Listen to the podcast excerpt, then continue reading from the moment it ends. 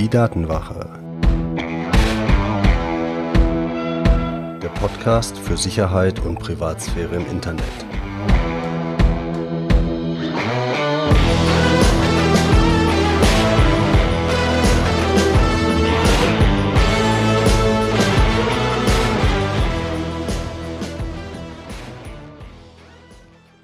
Hallo und herzlich willkommen zu einer neuen Folge der Datenwache.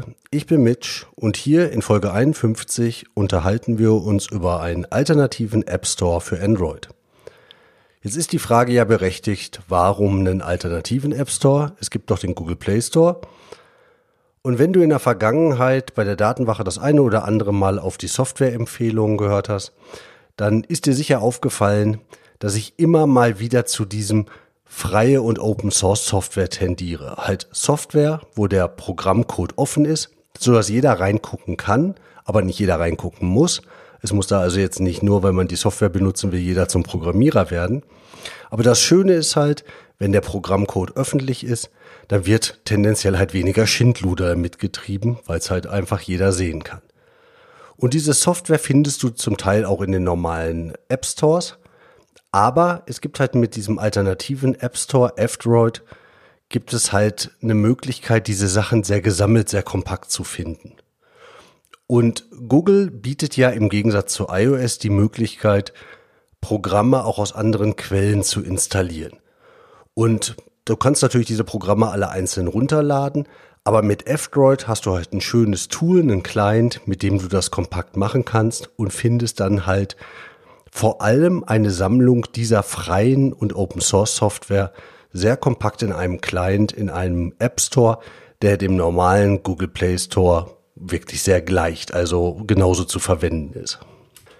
Bei iOS geht das leider nicht, beziehungsweise du kannst dein Telefon jailbreaken, je nachdem welche Version du hast. Aber das ist so ungefähr wie bei Android, dein Telefon routen. Das kannst du machen. Das hat natürlich auch gewisse Vorteile. Ich würde aber ganz klar sagen, für ein Produktivgerät beides nur bedingt empfehlenswert. Immer unter der Voraussetzung, du musst halt wissen, was du tust. Und dementsprechend ist es also so, dieser F-Droid ist eine Eigenheit von Android jetzt. Nichtsdestotrotz da wirklich empfehlenswert. Ich erzähle euch da ein bisschen was drüber. Aber vorneweg, ganz wichtig, eine Warnung vorneweg. Wenn ihr die letzte Folge Nummer 50 gehört habt, dann wisst ihr, Software nur aus vertraulichen Quellen auf das Handy installieren. Bei iOS ist es entsprechend der Apple Store, bei Android ist es entweder der Play Store oder dieser F-Droid Store. Ich gehe nachher noch ein bisschen drauf ein, warum die Software daraus auch unbedenklich ist. Und es gibt natürlich auch Ausnahmen, wo ihr zum Beispiel ein Programm aus dem Netz runterladen könnt und auf, ähm, auf eurem Android-Handy installiert. Threema, der Messenger, ist zum Beispiel so eine mögliche Ausnahme. Wenn ihr den aus irgendeinem Grund nicht aus dem Google Play Store installieren wollt, weil ihr zum Beispiel den Google Play Store nicht benutzen wollt, dann könnt ihr das Programm auch bei Threema kaufen auf der Webseite und die Installationsdatei runterladen und auf dem Handy installieren. Das kann eine mögliche Ausnahme sein zu der Regel, installiert nicht einfach irgendwelche Software, aber dann wisst ihr, was ihr tut. Ganz generell bleibt im Play Store oder benutzt dieses F-Droid, über das wir hier heute reden. Jetzt habe ich den Namen F-Droid ein paar Mal schon erwähnt, jetzt ist aber nochmal die Frage, was ist das denn genau? Und F-Droid ist wirklich ein App Store für Android. Den installiert ihr ganz normal wie ein normales Programm den bietet Google jetzt nicht im Play Store an. Welche Überraschung ist ja irgendwo Konkurrenz. Das heißt, ihr müsst die App runterladen, aber dann könnt ihr sie installieren und habt einen zusätzlichen App Store parallel zum Play Store. Und in diesem App Store findet ihr jetzt eine Sammlung von vor allem freier und Open Source Software.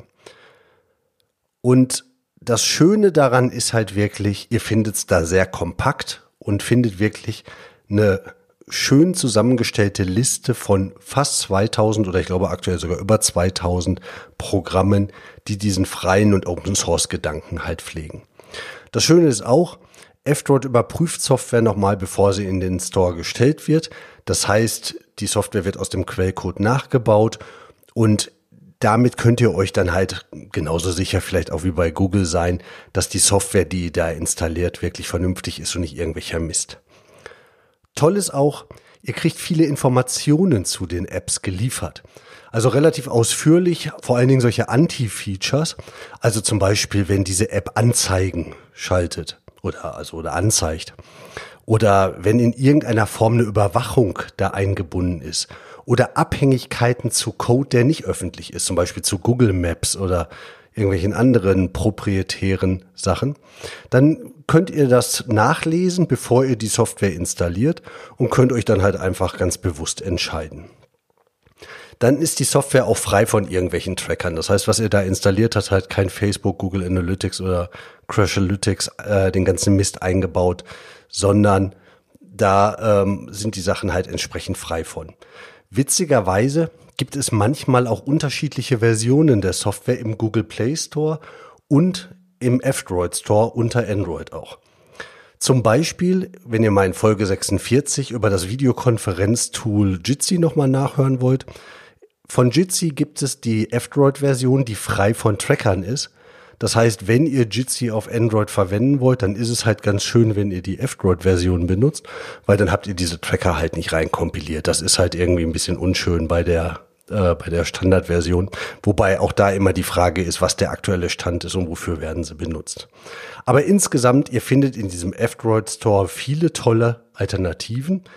Nur 2000 Apps, aber ich kann euch sagen, und wir werden noch eine eigene Folge machen über ähm, alternative Software. Da sind wirklich gute Sachen bei, die auch komplett mit kommerziellen Programmen mithalten können oder zum Teil auch wirklich besser sind. Das heißt nicht nur, weil eine Software irgendwie gegen Geld vertrieben wird, dass die besser ist. Aber ihr habt hier vor allen Dingen verdammt oft die Sicherheit, dass da kein Schindluder getrieben wird und dass da Leute mit Herzblut bei sind. Deshalb ganz klar der Tipp, wenn ihr Android habt, probiert F-Droid auf jeden Fall mal aus. Das kann eine interessante Erfahrung sein, vor allen Dingen, wenn euch Datenschutz, Datensicherheit und Privatsphäre am Herzen liegen. Und es gibt viele interessante Alternativen zu bekannter Software. Ich verlinke euch mal ein, zwei Artikel, ähm, wo ihr Empfehlungen bekommt, aber es wird auch noch eine explizite Folge der Datenwache darüber geben. Ich hoffe, du probierst F-Droid mal aus. Vielleicht lässt du mich wissen, wie es dir gefallen hat. Wenn dir die Folge gefallen hat, du kannst gerne eine Bewertung dafür auf iTunes abgeben. Das hilft natürlich der Datenwache, dem Podcast ein bisschen bekannter zu werden. Das ist ja ganz schön. Und dann hoffe ich, hören wir uns zur nächsten Folge wieder. Dein Mitch.